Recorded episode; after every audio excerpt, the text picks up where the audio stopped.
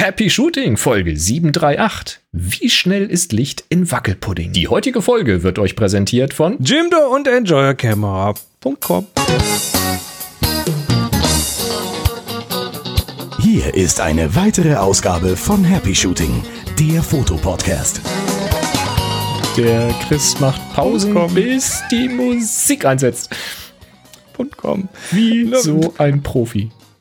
Es ist halt auch was Abwechslung angesagt. Ja, absolut. Also bitte. Immer ein kleines Spielchen am Anfang. Kann man schon mal machen. Und hier sind eure Moderatoren, Boris und Chris. Ach herrje. Ja, Wenn so ist du Hm? so einfach aus dem Konzept zu bringen bist. Bin ich nicht. Ich bin eigentlich immer im Konzept. Ich weiß nicht in welchem und das kann sich auch mal ändern, aber in irgendeinem Konzept stecke ich eigentlich immer. So, jetzt habe ich auch den Live-Push auf dem Audiokanal hinbekommen. es ist heute mal wieder so einer dieser Tage. Ah, wunderbar. aber schön. Wir sind. oh, Dirk hat uns retweetet. Sein erster Retweet.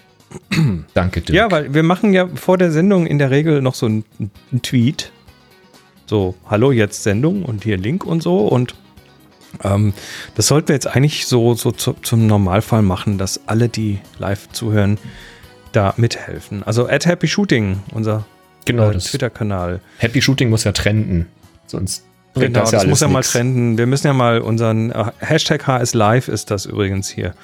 Äh, müssen wir mal so ein bisschen unter die Leute bringen, weil ansonsten, wo, wo kommen wir denn da hin, wenn wir Aber immer nur so. Genau.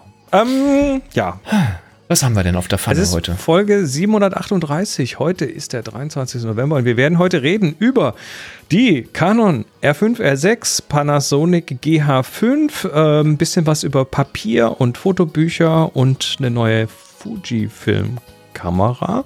Und ähm, was haben wir noch? Leica, Licht, Geschwindigkeit und ein, ein Fotonerd-Bastelhimmel-Thema. Ein Fotonerd-Bastelhimmel-Thema. Sagenhaftes Ding habe ich da wieder ausgegraben, sage ich dir. Es ist äh, völlig abgefahren.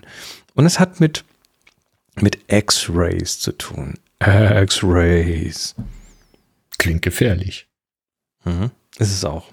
Naja, lass uns mal loslegen. Ähm, kurz Housekeeping, wie immer am Anfang. Wir sind heute wieder äh, live. Es ist, wie gesagt, der 23. November. Falls das auch bei euch heute so im Kalender steht, dann dürft ihr uns gerne Fragen über den Zaun werfen. Und zwar auf unserem Slack-Kanal HS Fragen oder auf Twitter mit dem Hashtag HS Frage.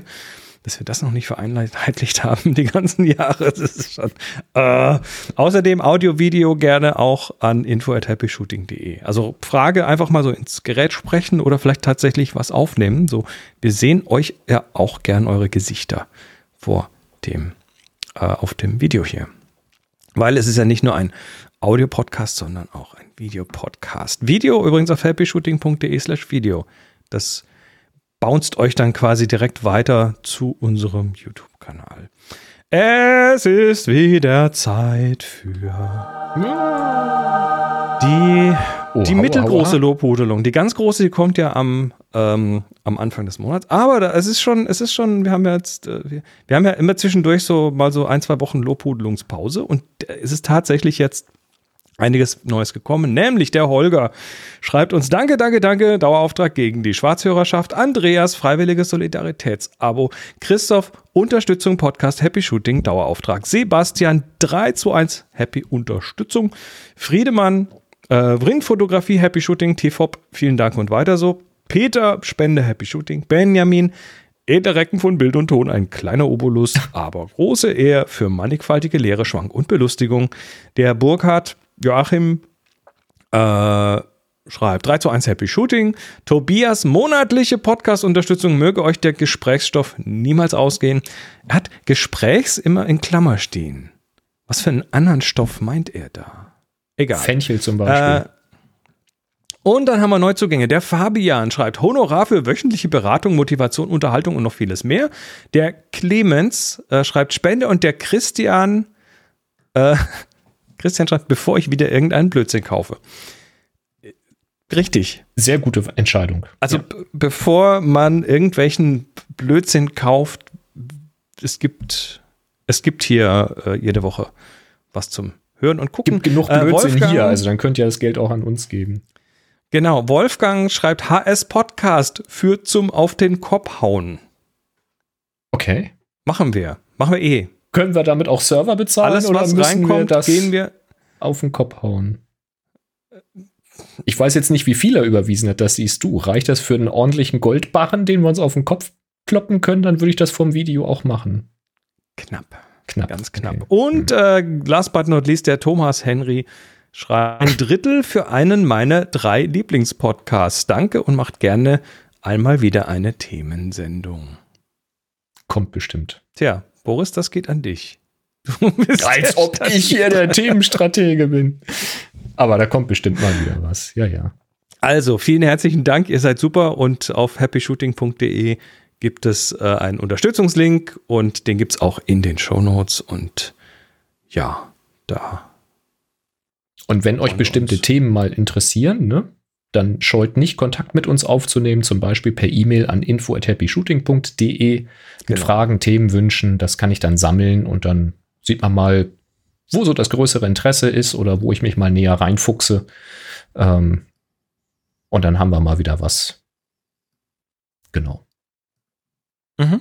So muck wie das. Äh, wo wir gerade beim Thema Unterstützung sind, äh, wollte ich das gerne mal hier ganz kurz ähm, einfach mal in die Runde werfen. Wir äh, bekommen ja Unterstützung von euch, wir kommen, bekommen aber auch Unterstützung über unsere Sponsoren.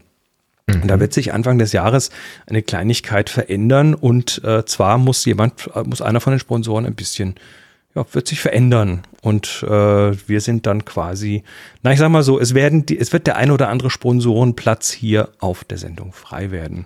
Das heißt, solltet ihr ähm, irgendwie Kontakte haben zu irgendwas, was da vielleicht reinpassen könnte, ja, we will have an opening next year. Das heißt, ähm, einfach nehmt Kontakt auf und das äh, alles weitere können wir dann diskutieren.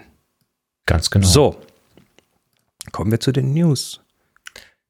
Du hast Ja. eine neue Firmware bekommen. Nee, habe ich noch nicht bekommen. Die ist angekündigt ähm, so. für Anfang Dezember. Da ist nämlich für die Canon R5 und R6 angekündigt die Firmware 1.6.0. 2. Dezember soll die rauskommen, 2021, falls ihr das hier später hört oder seht. Und da soll jetzt die Fahrzeugerkennung Einzug halten, die ja mit der R3 gekommen ist. Da geht es natürlich um Sportfahrzeuge, also Rennautos, Rennmotorräder und bei Rennmotorrädern eben dann äh, ein optionaler Fokus auf den Helm, damit es eben dort scharf ist. Ja, und ähm, das, was dort halt im Machine Learning für die R3 gemacht wurde, kommt jetzt wohl mit dem Firmware-Update runter auf die R5 und auf die R6. Außerdem soll die Augenerkennung verbessert worden sein. Das heißt, wenn jetzt ein Auge im Schatten liegt, also im, im Gesicht partiellen Schatten ist und äh, das Auge im Schatten ist, soll es besser erkannt werden und auch getrackt werden. Ähm, die Pupillenerkennung äh, ist präziser, auch wenn mal eine Haarsträhne übers Auge fällt. Und wenn Auge und Kopf nicht zweifelsfrei erkannt werden können, gibt es jetzt einen besseren Fallback auf den Torso, also auf den Körper, ähm, damit eben da weiter fokussiert wird an dieser Stelle. Also insgesamt nochmal ein verbessertes Autofokus und ein be- verbessertes Tracking bei den Kameras. Nicht, dass ich jetzt irgendwie hätte sagen können, dass es schlecht gewesen wäre. Ganz im Gegenteil ist das somit das Beste, was ich seit langem gesehen habe. Ja, aber schaut ja nicht, wenn es noch besser wird. Ja, ich freue mich auf Der den 2. Bernd? Dezember und mal gucken. Der Bernd schreibt, wenn das auf Helme trainiert wurde, dann könnte mir das vielleicht auch beim Eishockey helfen. Das bezweifle ich, aber probiere es, weil es bezieht sich bei den Helmen auf die doch so, so Motorradfahrer. Gitter vorne, oder? Ja, und es bezieht sich auf Ja, die MotorradfahrerInnen, also äh, Motorrad und dann eben davon den Helm quasi. Ähm, Glaube ich nicht, dass das beim Eishockey funktioniert, außer die Eishockeyspieler ziehen sich ein Kostüm an, dass sie wie ein Motorrad aussehen. Dann könnte es vielleicht funktionieren. Müssten wir mal mit dem Trainer Hm. sprechen. Ich weiß nicht, Eishockey in Lederkombi?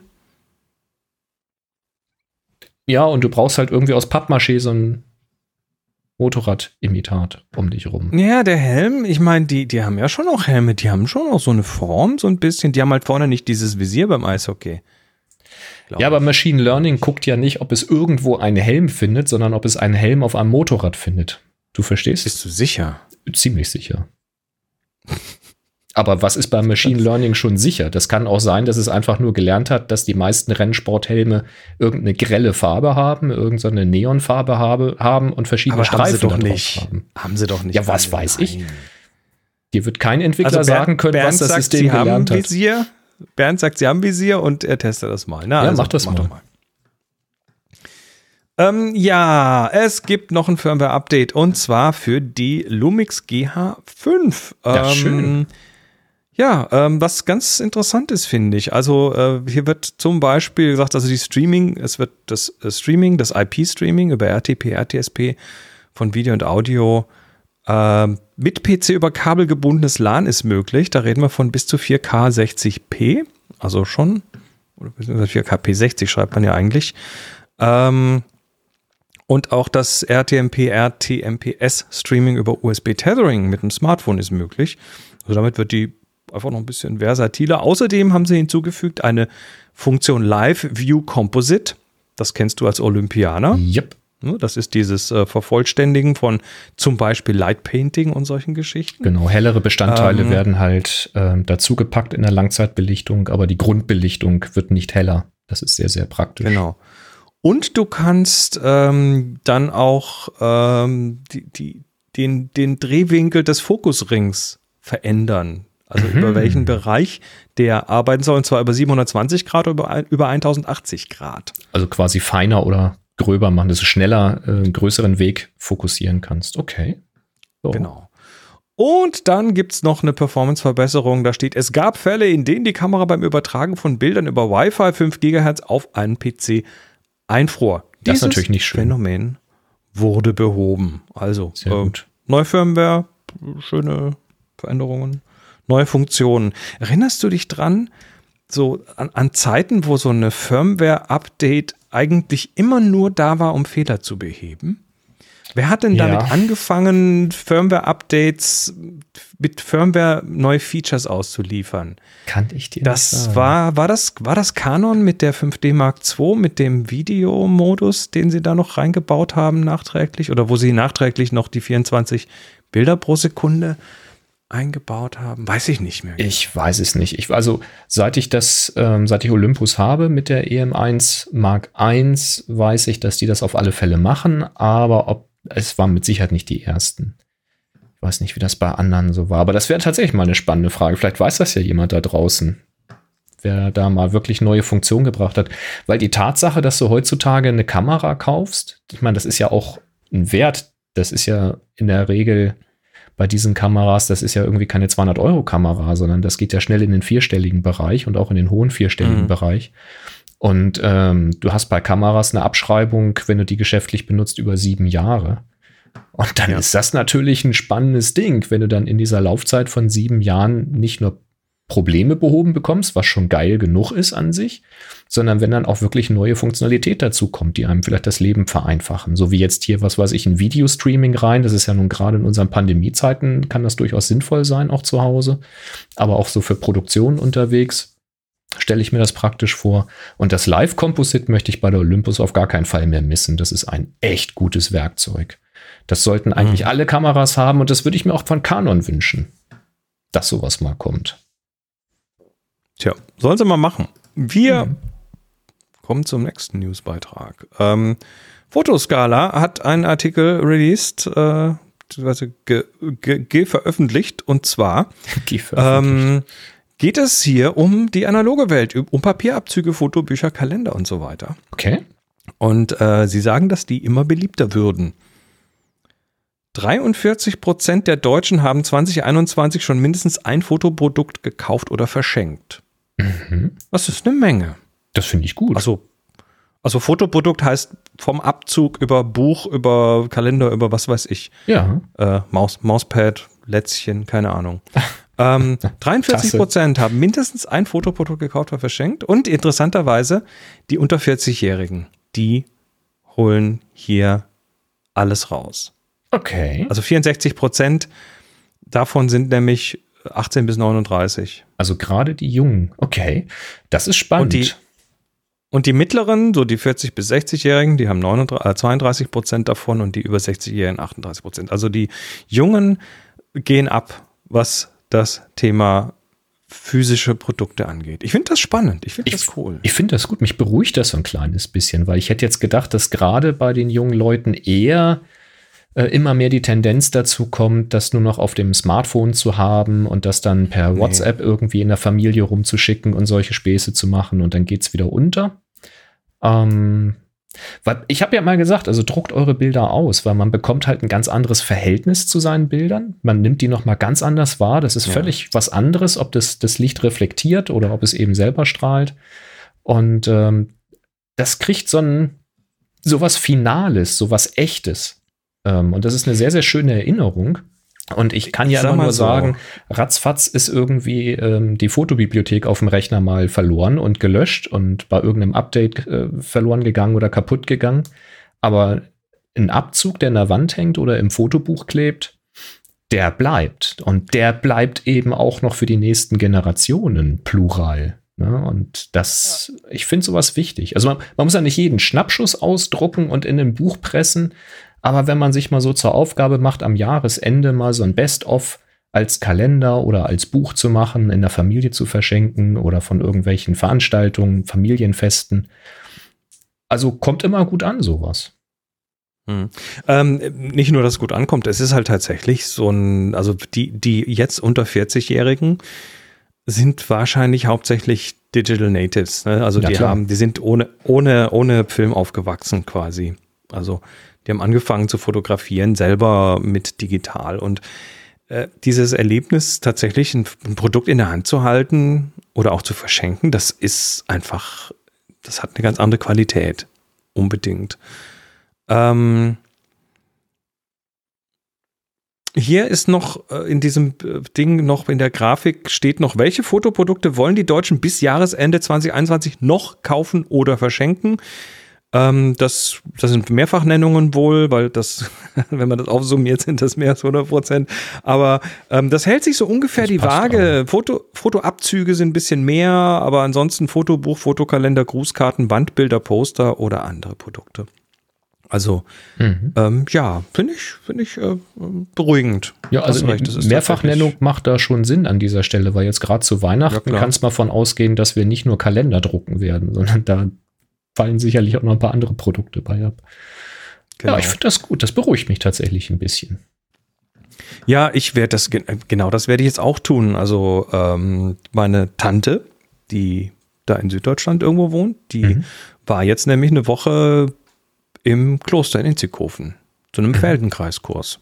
Und da, da war sie zum ersten Mal und wir, wir kennen es, wir wissen es. Äh, da bist du das erste Mal eine Woche lang und bist hinterher völlig geflasht natürlich.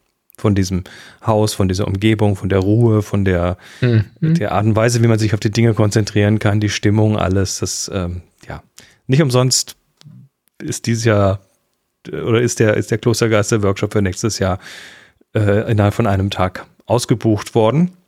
Ähm, und äh, die, hat, die hat mich da angerufen und ich war ja tatsächlich um die 30 Mal dort. Und da hat sie mich hinterher angerufen und geschwärmt und wie toll das war und wie schön das war. Und äh, ich saß immer noch so da, so, hm, ja, hm, ich weiß. Ähm, und dann fragte sie mich, ob ich da eigentlich auch schöne Fotos hätte, weil wir machen da ja einen Fotoworkshop. Und ich so, haha, natürlich. Und äh, jetzt krieg, kriegt die von mir natürlich ein schönes Fotobuch. Ja, super. Vom Kloster. Finde ich gut. Ne? Also, ja, absolut. Das, das ist das völlig ist naheliegend. Völlig naheliegend. Das finde ich ja.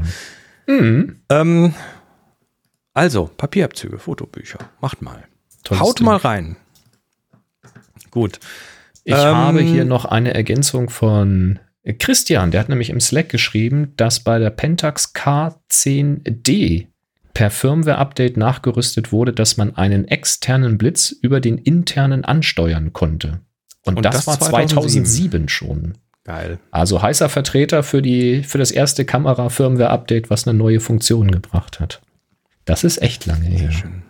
Ja, Pentax, das sind auch so die Nerds, ne? Das ist denen zuzutrauen, dass die damit losgelegt haben. Ja. Schön, gut, schön. äh, lass du uns hast hier mal noch, äh, apropos Bilder, hast du bleiben, noch ne? was, genau. Ja, es ist analog doch mal. Und zwar äh, hat Fuji gerade eine neue hybride Instax Mini-Kamera ange angekündigt, die Evo. Mhm. Ähm, das ist eine, ja, eine Hybridkamera, das heißt, die ist eine Instax Mini-Kamera, also sprich, die macht ähm, analoge Fotos und sie ist ein Drucker, nämlich für Fuji Instax Mini. Das heißt, im Prinzip ist es eine Digitalkamera, die halt direkt auf einem Instax Mini drucken kann. Ähm, die, ja, so, ich, ich glaube bisher, also die, ich, ich kenne so eine von vor ein paar Jahren, die war qualitativ nur so, mm, okay, okay, ganz gut, aber ähm, nicht so ganz und äh, die haben das jetzt wohl ein bisschen aufgebohrt hier und äh, irgendwie alles verbessert. Außerdem kannst du dann in dieser Kamera auch noch Bilder von deinem Smartphone ausdrucken. Also der Drucker, den kannst du auch von extern ansteuern. Und so als kleines Gimmick, also sie ist vom Design her relativ schlicht, muss ich sagen. Und als kleines Gimmick haben sie dem Ganzen auch noch so einen Filmtransporthebel gegeben. ne, du kennst diese, Ja. die, diese, diese, Zum dieser Hebel und dieser Hebel. Nee, du ziehst nicht damit aus, sondern damit druckst du. ja, schön. Aber die Bewegung ist wahrscheinlich genau die, ne? Ich nehme es mal an, ja. Dann Also man, man wählst das Bild dem, aus und sagst klack, klack. Mhm. Man sieht es auf dem Bild hier so ein bisschen. Ich hier. finde die von der Optik her nett gemacht. Also das ist halt auch wieder so ein Retro-Design natürlich von vorne mit wahrscheinlich einer Pseudobelederung, Ja. äh, silbernes Gehäuse. Sieht aber wirklich schick aus und hat zumindest auf den Bildern hier nicht so ein Plastikbomber-Spielzeug-Touch, sondern das sieht schon nach einer Kamera aus an der Stelle. Macht bestimmt Ja. Spaß. Die offizielle Release soll im Dezember, äh, am 3. Dezember sein, und zwar in Japan, natürlich. Und Ah, die äh, Frage, hier steht, herkommt, das ist ne? ein, das ist ein Verge-Artikel hier, der ist natürlich US-zentrisch und die sagen, it won't make its way to the US until February. Also bis Februar müssen sie in USA warten. Keine ist die Ahnung, Frage, welchen herkommt. Weg um den Globus sie nehmen. Vielleicht kommen sie ja vorher bei uns vorbei. Vielleicht. Und das Ganze soll in USA dann zumindest knapp 200 Dollar kosten. Mhm. Also quasi ein Ja. Drucker mit angesetzter Kamera. Ne? Ich hoffe jetzt mal, dass sie, also die, die sieht ja nicht schlecht aus. Ähm, ich hoffe jetzt mal, weil du siehst wenig über die Dicke der Kamera. Ja, Also wie sieht's nur von vorne und von ist. hinten. Ja. Ähm, und das Material ist mir auch nicht klar, ob das jetzt tatsächlich Metall ist oder ob das nur so ein metallisiertes Das Plaste ist bestimmt Kunststoff. ist. Kann es nicht sagen, weiß es nicht. Nun ja, ähm, neue analog digital Ja, Hybridkamera. Schick, schick. Ja. Ich habe ja immer noch keinen Instax-Drucker oder Instax-Kamera. Ich bin immer wieder am Überlegen, ob ich das mal mache. Und dann denke ich wieder, ach nee, Da hinten, da Machst du dann doch dreimal? Da, da hängt eine. Also nicht eine Hybride, nur eine reine Instax. eine reine Instax. Hm. Und wie viele Bilder machst du damit so? Kommen wir zu diesem Thema. Happy Shooting, der Fotopodcast. Werbung. Ihr hättet Chris Bild sehen müssen. Ähm, wir werden wieder unterstützt von Jimdo, wo ihr euch eine Webseite bauen Also ich, könnt. Ich muss dich kurz unterbrechen, aber wir machen natürlich Fotos davon äh, während, der, während der Workshops und so weiter. Ne, diese, Mhm. diese Einzelbilder von den Leuten und so, die kann man auch eine Website tun hinterher. Und das ist nämlich Nur um genau beim der Punkt, weil wenn du nämlich dann Fotos gemacht hast mit Instax, dann hast du analoge Bilder, aber es hat ja auch einen gewissen Charme, wenn man diese analogen Bilder wieder scannt oder abfotografiert oder Collagen daraus baut und dann anderen Leuten zeigt, was man aus diesen Instax-Bildern gemacht hat. Ich erinnere auch noch an Zeiten mit äh, diesen alten Polaroid-Aufnahmen, wo dann Leute dieses, äh, diesen Emulsionslift ähm, erkannt haben, dass man also die, die Fotoschicht abheben kann und die dann auf Holz und Kannst auf andere Instax Materialien machen bringt. übrigens. Ähm, geht das? Also, da, wenn sowas Ja. geht und man hat sowas ausprobiert und irgendwie tolle Sachen damit ähm, erzeugt, also neue Kunstwerke geschaffen, dann könnte man die wiederum fotografieren und auf der eigenen Webseite präsentieren. Zum Beispiel. Und wenn man jetzt sagt, ja, Ich bin aber eher so der Handwerker. Ich weiß halt, wie das mit diesem Analogkram funktioniert und DIY, aber was weiß ich, wie eine Webseite funktioniert. Dann bist du bei Jimdo ziemlich gut aufgehoben. Denn da gehst du einfach, also wenn du weißt, wie du eine Webseite aufrufen kannst, kannst du auch eine Webseite bauen. So einfach. Geh auf happyshooting.de slash Jimdo. Da legst du dir kostenlos einen Account an für Jimdo. Das ist schnell gemacht. Und dann hast du in wenigen Klicks, sie schreiben da drei Minuten und das kommt auch ungefähr hin, hast du quasi deine erste Webseite. Da steht erstmal so ein, stehen Default-Texte, so vorbelegte Texte drinne und ein paar äh, Stock-Fotos sind da schon reingepackt. Und du kannst jetzt per Drag and Drop quasi alles austauschen. Du kannst auf die Bilder draufklicken, kannst deine Fotos hochladen, kannst auf den Text klicken und deinen Text da einfach reinschreiben, so wie du das mit Word auch machen würdest. Und wenn dir irgendwas nicht gefällt an dem Layout, dann kannst du das Layout anpassen, kannst du aus der Seitenleiste alternative Layout-Bausteine irgendwo auf diese Webseite packen, also über oder unter ein anderes Modul, kannst Spalten machen, kannst Galerien machen und so weiter und so fort. Und wenn du jetzt zum Beispiel solche, solche Emulsionslift-Kunstwerke geschaffen hast, wo du das auf was mir gar nicht einfällt, was man damit alles machen könnte. Hast dann neue Produkte geschaffen, neue Collagen erstellt, die du vielleicht ausstellst irgendwo. Dann könntest du auf dieser Webseite auf deine Ausstellungen verweisen mit Öffnungszeiten und Corona-Regeln. Und wenn du Kunstwerke verkaufst, könntest du zum Beispiel ein schönes Foto davon machen und mit Jimdo auch wirklich mit zwei, drei Mausklicks da einen Shop machen. Foto einstellen, Preis drunter schreiben, fertig. Und wenn sich jemand dafür interessiert, dann kann er sogar per Chat Kontakt aufnehmen und es bimmelt auf deinem Smartphone wie in einem Chat und dann kannst du dich noch mit dem potenziellen Käufer oder der Käuferin unterhalten und dann den Deal klar machen und das Kunstwerk verschicken oder abholen lassen. Und das alles ohne irgendwas von Programmierung verstehen zu müssen, von HTML wissen zu müssen, von irgendwelchen Regeln im Netz wissen zu müssen. Du musst einfach nur wissen, was du präsentieren und gegebenenfalls verkaufen möchtest. Und das ist gut. Und wenn dir das gefällt, wenn du das mal ausprobiert hast, das ist alles kostenlos, dann guck dir mal die kostenpflichtigen Pakete an, weil dann kannst du einen umfangreicheren Shop machen. Du kannst auch äh, dann einen Suchindex bei, bei Google bekommen. Du kannst einen eigenen Domain bekommen ähm, und so weiter und so fort. Musst dir mal angucken, was da alles geht. sind so drei Pakete, steht genau beschrieben, was die können. Und bei diesen kostenpflichtigen Paketen sparst du 20% mit unserem Gutscheincode Belichtigung, Belichtigung mit 2i für 20% auf die erste Bestellung. Das kann sich richtig lohnen.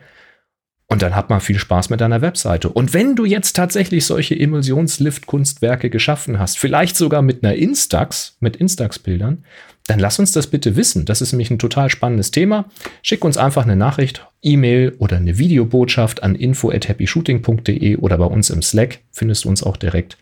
Und dann stellen wir die Seite hier gerne vor, wenn du das da präsentierst. Finde ich super. Wir sagen Danke an Jimdo für den coolen Support und viel Spaß beim Webseitenbauen. Ja. Sehr, sehr schön. Ähm, wir haben was von Alex bekommen. Der Alex hat uns was über Leica geschickt. Ja, der hat das im Slack geschrieben, da bin ich drauf aufmerksam geworden. Und zwar von Leica gibt es die Deluxe 7 und die gibt es jetzt in einer Vance and Ray Barbie Edition. Äh, ich Aha. hoffe, ich habe die beiden richtig ausgesprochen. Ich zitiere mal von der Leica Webseite. Wir zwei nicht. Äh, auf der Leica-Webseite steht die limitierte Sonderedition. Leica Deluxe 7 Vans and oder Vans Cross Ray Barbie strahlt in Vans ikonischem Check Checkerboard-Muster. Die Oberseite, also es ist so ein, so ein Schachbrettmuster, so schwarz-weiß auf der Vorderseite. Die Oberseite ziert, ziert sogar die gravierte Unterschrift des Skaters, Musikers und Fotografen Ray Barbie. Die eigens für diese Kamera gestaltete ah. Dustbag ist mit Ray Barbies Zitat The Joy is in Capturing the Journey auf einer Innenseite individualisiert. Auf der anderen steht der sprichwörtliche Startschuss zur Produktion der Leica 1 von Ernst Leitz, dem zweiten. Ich entscheide hiermit, es wird riskiert von 1924. Tragriemen und Dustbag in Petrol ergänzen perfekt das Schwarz-Weiß-Design der Kamera. Ja, eine Deluxe 7, ich habe kurz nachgelesen, weil ich wusste es auch nicht mehr auswendig, ist quasi ein Micro Four Thirds Sensor drinne, der aber, äh, danke Kai, nicht vollständig genutzt wird. Der wird mit 17 Megapixeln wohl benutzt. Ähm, warum wird er nicht voll benutzt? Damit er beim Formatwechsel, also ich denke hoch und quer, keine Auflösungsverluste äh, macht. was auch immer dahinter steckt. Ähm, ist aber ein festes Objektiv, also keine Micro Four Thirds Kamera in dem Sinne, mit einem Dreifach-Zoom, äquivalent, doch dreifach, ne? Äquivalent 24 zu 75 Millimeter, also auf Kleinbild bezogen. Also ein ganz guter Weitwinkel bis so ein leichtes Porträt-Tele. Und diese Sonderedition kann man für knapp 1500 Euro erwerben, ist limitiert. Ich weiß leider nicht auf wie viel Stück, das habe ich da nicht gefunden. Normalerweise gibt man so 1200 dafür aus.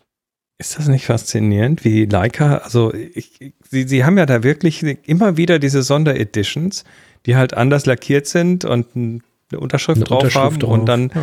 durch Association mit irgendwelchen bekannten Persönlichkeiten dann halt plötzlich irgendwie abgehen. Das, hat- das hat, ich meine, das hat VW schon gemacht in den 80ern, ne? So ähm, Bon Jovi-Version vom Golf oder vom Polo oder was war das? So, Genau. Bon Jovi Golf gab es, es gab einen äh, Stones gab es. Hier Voodoo Mhm. Lounge äh, Golf. Ja, ja, sind auch immer so Editionen.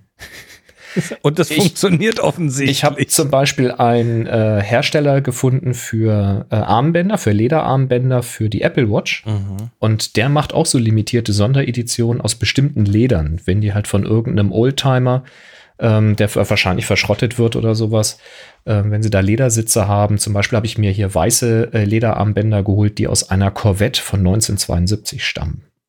Ja, das hast du, glaube ich, ja schon mal erzählt. Gibt es ein Das ist, Zertifikat dazu. Und die haben da auch verschiedene andere Sachen. Das ist im Prinzip immer dasselbe Armband, aber eben ein besonderes Leder. Und ich denke, so ist es hier auch. Es ist immer dieselbe Kamera, aber es ist halt ein anderes Design. Ne? Ist für Sammler, für Liebhaber, für Kenner der Künstler, die sich dahinter ähm, ja, verbergen oder die sich damit präsentieren. Warum nicht, sag ich mal? Die sieht witzig aus. Ich habe erst gedacht an so einen Follow-Me-Wagen, aber die sind ja gelb-schwarz, ne? Und nicht äh, weiß-schwarz. Christian schreibt, der, der Stones Golf hat seinen Weg von meinem Opa zu meiner Mutter zu mir gefunden. Keiner von uns war ein Stones-Fan. So kann's gehen. Wahrscheinlich hat den mal ein Stones-Fan gekauft und dann wollte er loswerden, weil es irgendwann doch zu peinlich war oder so. Weiß ich nicht. Auch Voodoo Lounge war schon ein schönes Album. Warum nicht? Okay, lass uns, äh, lass uns mal was, was richtig Cooles angucken. Bin ich kürzlich drüber gestolpert und äh, fand das echt faszinierend. Wie schnell ist Licht? Ist ja, ist ja quasi un unendlich schnell, ne? So. Nee. Ist nicht unendlich schnell. Wie, wie, wie viel? 100.000? Ja, aber- aber super 300.000 verdammt Kilometer schnell. in der Sekunde oder so? Irgendwie sowas, ja, ja. Ähm, es gibt hier einen James, Dr. James O'Donoghue, der äh, ist, glaube ich, bei der NASA. Und äh, der hat hier mal ein Video gebaut, um zu visualisieren, wie schnell Licht denn wirklich ist. Mhm. Und äh, dazu hat er dann eben mal das Sonnensystem hergenommen. Und wir fangen an mit der Erde. Und zwar hat er einfach ein Lichtbündel, was einfach mal so um die Erde drumherum kurvt. Ja, kann man. Und das wäre so schnell ungefähr. 7,5 Orbits pro Sekunde. Also 7,5 mal um die Erde rum. Jetzt zwischen Erde und Mond, da wird es schon langsamer, in an- Sekunde. 1,25 Sekunden. Mhm. Also einmal Jetzt von der. Erde zum Mars. Ja, schön.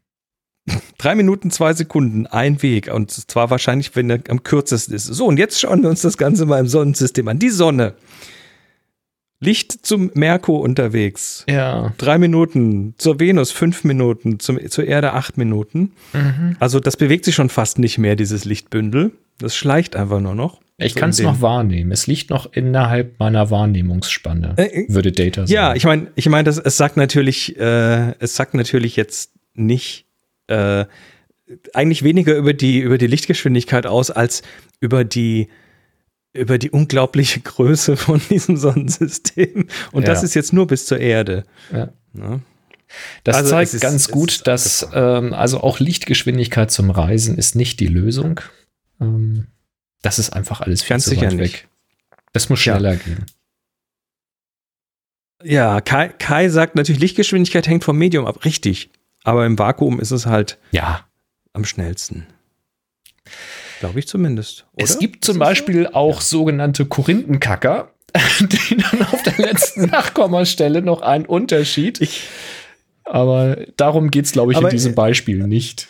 Aber es ist tatsächlich, also ich, ich, ich habe mir das so mehrfach angeguckt, weil du kriegst halt tatsächlich irgendwo so ein bisschen ein Gefühl, vielleicht also ein Gefühl dafür, wie groß, wie wie groß die Abstände doch tatsächlich Ja, das, sind. das ist abartig. Ich kenne halt ein anderes Video. Ich habe es äh, auf die Schnelle leider jetzt nicht gefunden, aber ich habe jetzt auch nicht intensiv gesucht. Das war bei YouTube. Da sieht man halt von Ja. der Sonne aus, äh, fliegt man quasi Huckepack oder man ist halt ein Photon und fliegt von der Sonne weg. Ähm, an verschiedenen äh, Dingen im Orbit vorbei, an, an den Planeten dann vorbei oder an irgendwelchen Asteroiden, also an, an Dingen, die, wo die Entfernung halt bekannt ist. Ähm, und die besucht man dann und dazu spielt eine sehr schöne Musik im Hintergrund. Und das ist ein sehr, sehr langes Video, äh, geht aber, glaube ich, auch nicht bis zum letzten unserer Planeten, sondern das hört dann irgendwo bei den Großen, irgendwo beim Saturn oder so dann auch auf, weil äh, länger dürfen die Videos dann nicht sein oder so. Außerdem passiert da sehr lange sehr wenig dann auf der Reise. Ja, ich meine, ich mein, äh, Kai hat natürlich insofern recht, dass das für uns beim Fotografieren das Medium ganz wichtig ist und damit auch die Änderung der Lichtgeschwindigkeit, weil äh, das ist der Grund, warum das Licht gebrochen wird an der Kante zwischen Hm. Glas und Luft. Ja, klar. Ist, ist, die, ist, die, ist die Veränderung der Geschwindigkeit von Licht, das da durchgeht. Ja. Deshalb ähm, ist es schon. Aber wenn man irgendjemanden da draußen richtig. fragt, ähm, was glaubst du, wie schnell ist das Licht, dann wird sein erster Gedanke nicht sein, im Wasser, in der Luft, im Vakuum oder im Doch, die Frage stelle ich, die Frage stelle ich immer. Ja, als erstes sofort. Deswegen fragt dich auch Aluminium niemand nehmen. solche Fragen, weil du diese Gegenfragen stellen wirst. Im Aluminiumblock ist es sehr, sehr langsam. Meine Fresse, wie schnell ist Licht eigentlich in Wackelpudding? Kann das mal jemand ausrechnen? Weil das sind ja die Fragen, die geklärt werden müssen. Das, das, das kommt auf die Geschmacksrichtung an. Den Ja, Waldmeister, Waldmeister zum. Beispiel. Ist das so? Ja. Gibt es Wackelpudding in etwas anderem als Waldmeister? Und wenn ja, warum? Das ist doch auch eine große Frage, die diese Menschheit auch mal klären muss. Weißt du? Und Bevor ist wir- in Waldmeister um Wackelpudding diese- echter Waldmeister drin? Das ist noch die ganz wichtige Frage. Ja, und wer ist da Meister und wie viele gibt's von denen? Ich meine, sterben die nicht auch irgendwann mal aus? Es sind diese wichtigen Fragen des Lebens, die einfach ungeklärt sind, vermute ich. Ja. Oder hat Kai jetzt gefunden, wie schnell Licht in Wackelpudding ist? Lass uns, magst, du- magst du mal Nerd-Content haben? Bastel-Nerd-Content. Ich dachte, ich habe das gerade genug eingeleitet. Lass uns mal, lass uns mal abnörden, beziehungsweise lass uns mal einem Nerd zugucken. Den hatten wir ja schon mal auf der Sendung. Es geht um Ben Krasno, der auf YouTube den Kanal Applied Science hat. Das ist äh, der Mensch, der äh, völlig abgefahrenes Zeug macht, eben auch immer wieder fotografisches Zeug. Und äh, der hat hier ein, der hat hier ein, äh, ein Röntgenprojekt gemacht, wo ich erst so gar nicht vom Titel her auf nicht, nicht drauf gesch geschlossen habe, dass das in irgendeiner Form interessant sein könnte für uns, nämlich X-Ray Timelapse of Fluid Movement in Plants. Also eine Röntgen-Zeitlupe von, nee, nicht Zeitlupe, eine Röntgen-Zeitraffer Zeitraffer. von Flüssigkeitsbewegung in Pflanzen. Also er hat da so eine Röntgengeschichte Ja. und dann ähm, so bei sich im Labor aufgebaut und äh, hat dann ähm, quasi so einen Zeitraffer gemacht, wie er irgendwelchen Pflanzen ähm, so, ein- so, ein- so ein Kontrastmittel zum Trinken gegeben hat und dann sieht man halt, wie das sich so durch die Pflanze verteilt. Und das ist schon ziemlich abgefahren. Und das zeigt er dann auch bei unterschiedlichen Pflanzen und das ist, also das ist cool. Ähm, verschiedene Pflanzen, die halt unterschiedlich, auch manche mit Erde, manche mit, mit nur der Pflanze, also quasi so ein Stängel, der da drin ist und so weiter. Und, und ähm, plötzlich, also dann hat, dann fängt er an, so, so, so eine Uhr, Uhr da reinzupacken, also so, so eine Wanduhr, so mit den Zahnrädchen und so weiter. Und, ähm, und plötzlich ist da eine Zoomlinse, ein Zoomobjektiv und das ja in geil. Animation, während es durchleuchtet Also, wird, wird das quasi rausgezoomt. Chris zeigt gerade das Video, äh, ist hier gerade zu sehen und wir sehen halt in einer Seitenansicht ein durchleuchtet, eine durchleuchtete Kamera und durchleuchtetes Zoom-Objektiv, wo sich halt die einzelnen Linsenelemente innen drinne bewegt haben und man kann das sehr schön Oder. Linsengruppen in diesem Fall. Ja. Genau.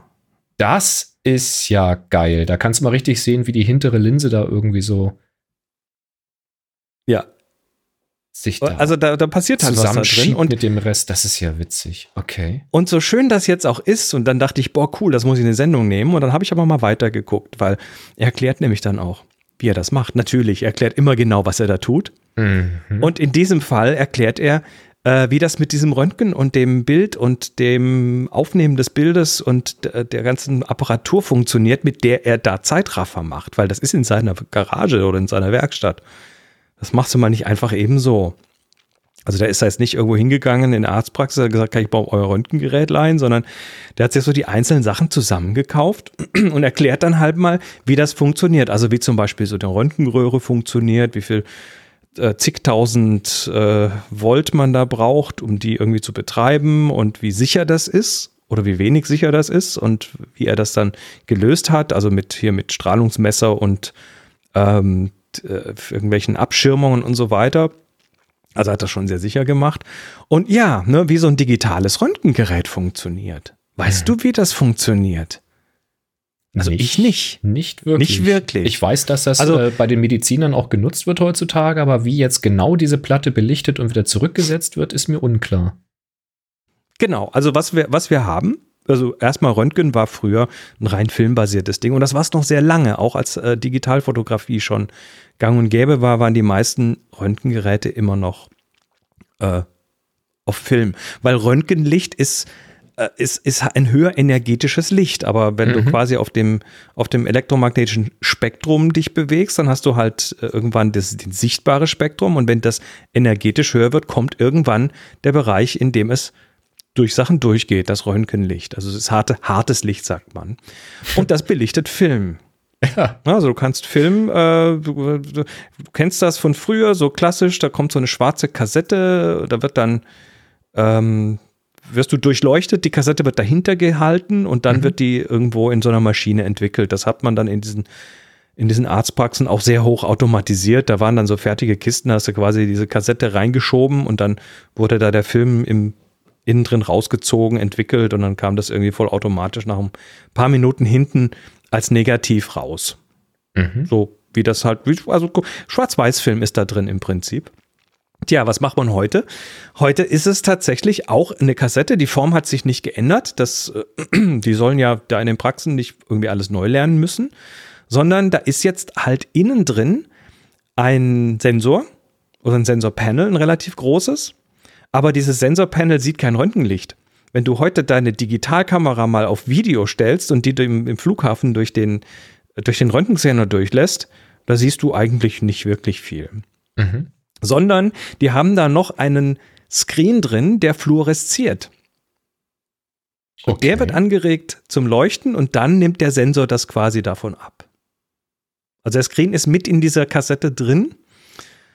Und jetzt hast du dieses Panel, das ist batteriebetrieben. Aber nochmal langsam, da ist wirklich die, die ganze Platte ist quasi ein Sensor oder eine, eine genau. mehrere Sensoren nahtlos aneinander oder wie auch immer. Wie auch immer das dann mit der Auflösung funktioniert, ja. Das wäre schon sehr viel, denn ich habe schon den Eindruck, Ja, dass aber die das- Auflösung ganz schön hoch ist.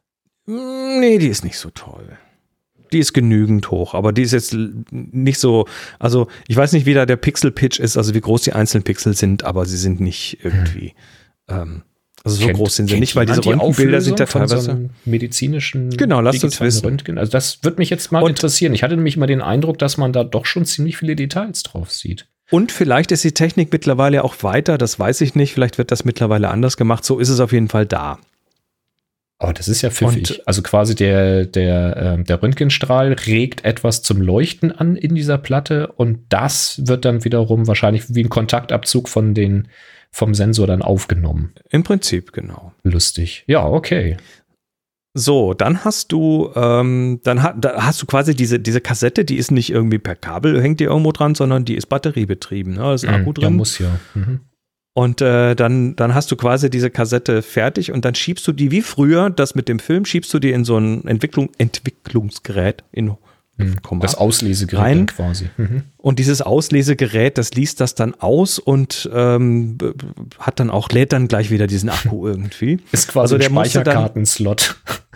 Genau, jetzt hat er, jetzt hat er hier eine Zeitrafferkamera gebaut. Also ein Ding, was alle Minute, alle paar Sekunden irgendwie ein Röntgenbild schießt. Das heißt, er musste das jetzt erstmal umbauen zu so einer Dummy-Batterie quasi. Sowas, was ich hier in meiner Kamera drin habe, damit ich die hier im Dauerbetrieb laufen lassen kann.